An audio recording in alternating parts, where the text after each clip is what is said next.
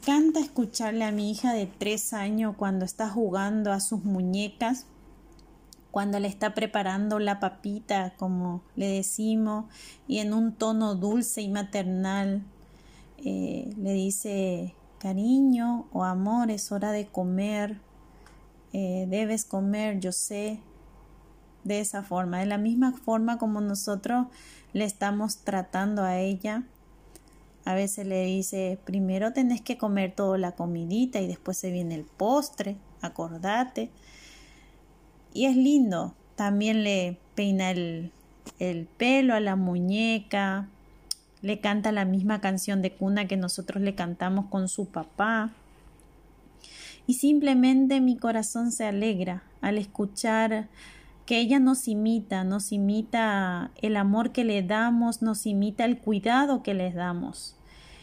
Y me lleva a pensar en Efesios 5, de 1 y 2, donde Pablo escribió, Por tanto imiten a Dios como hijos muy amados y lleven una vida de amor, así como Cristo nos amó y se entregó por nosotros, como ofrenda y sacrificio fragante para Dios. De igual forma que los niños nos imitan, porque estoy segura que eh, los niños de cada hogar imitan a sus padres de las cosas que, hacen. De esa forma, eh, también nosotros podemos imitar el amor de Dios o podemos reflejar el, amor de Dios. De la misma forma que nuestros hijos nos imitan el amor y nos imitan también el cuidado que les damos, podemos nosotros reflejar el amor de Dios como hijos de Dios, ¿no? Y me preguntarán, ¿y qué es el amor? A veces fácil, a veces parece ser fácil el amor, pero ¿qué es el amor?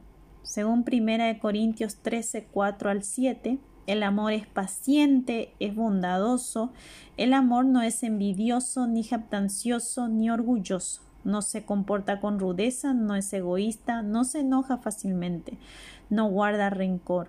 El amor no es, no se deleita en la maldad, sino que se regocija con la verdad. Todo lo disculpa, todo lo cree, todo lo espera y todo lo soporta. Cuando pensamos en estos diferentes aspectos del amor, pensemos también en qué aspectos de amor nos gustaría aumentar hacia los demás, ¿no? En paciencia, capaz de no enorgullecernos tanto, eh, no enojarnos tan pronto. Bueno, cada uno pues, puede pensarlo. A mí en lo personal, cuando pienso en este tipo de amor que se describe en Corintios, eh, pienso en el amor, en qué tipo de amor le estoy dando a mi familia, qué tipo de amor le estoy dando a, a mis hijos, a mi esposo, ¿no? Y debería ser ese, ese amor de Cristo, ¿no? El amor en una sola dirección, sin interés, sin esperar, el amor que se describe acá en Corintios, ¿no? Es un versículo muy, muy conocido, pero rara vez se ve este despliegue de amor en el mundo actual.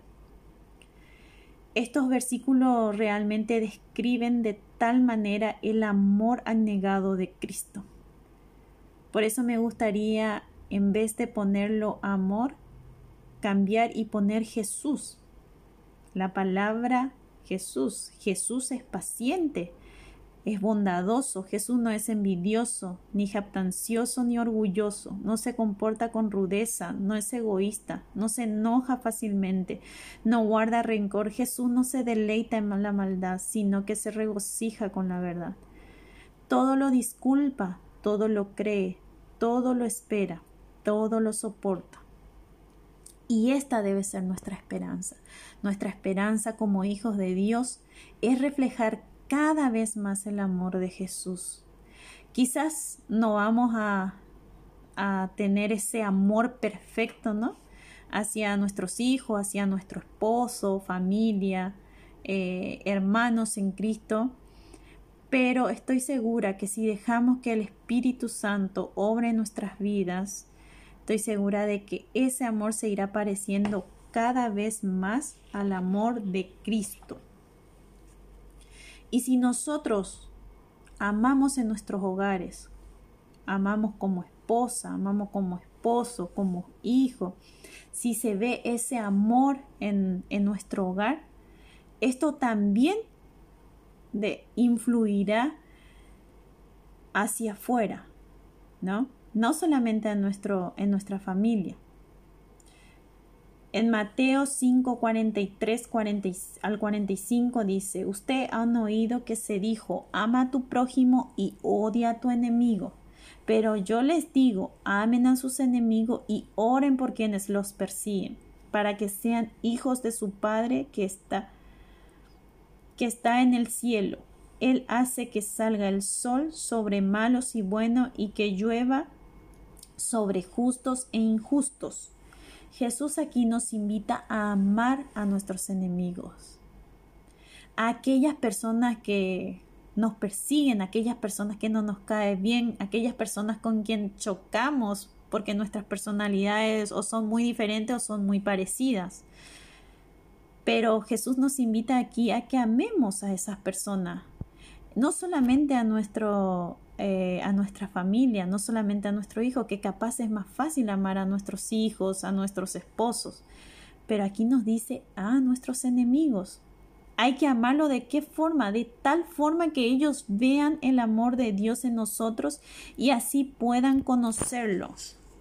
O sea, y así pueda conocerlo a Cristo, ¿no? Qué desafiante.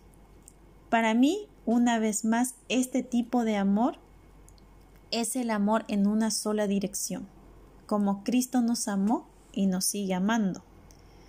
Y esto también, este versículo también podemos usar eh, en nuestros hogares, con nuestros hijos o con otras personas, ¿no? Donde cuando alguien los, los hiere o los lastiman, explicarle que igual hay que seguir amando a esa persona, igual hay que seguir orando por esa persona, no cerrarnos emocionalmente ante ese tipo de personas que nos llegan a herir o lastimar. Y en Juan 13, 34 al 35, este mandamiento nuevo les doy, que se amen los unos a los otros, así como yo los he amado. También ustedes deben amarse los unos a los otros. De este modo todos sabrán que son mis discípulos, si se aman los unos a los otros.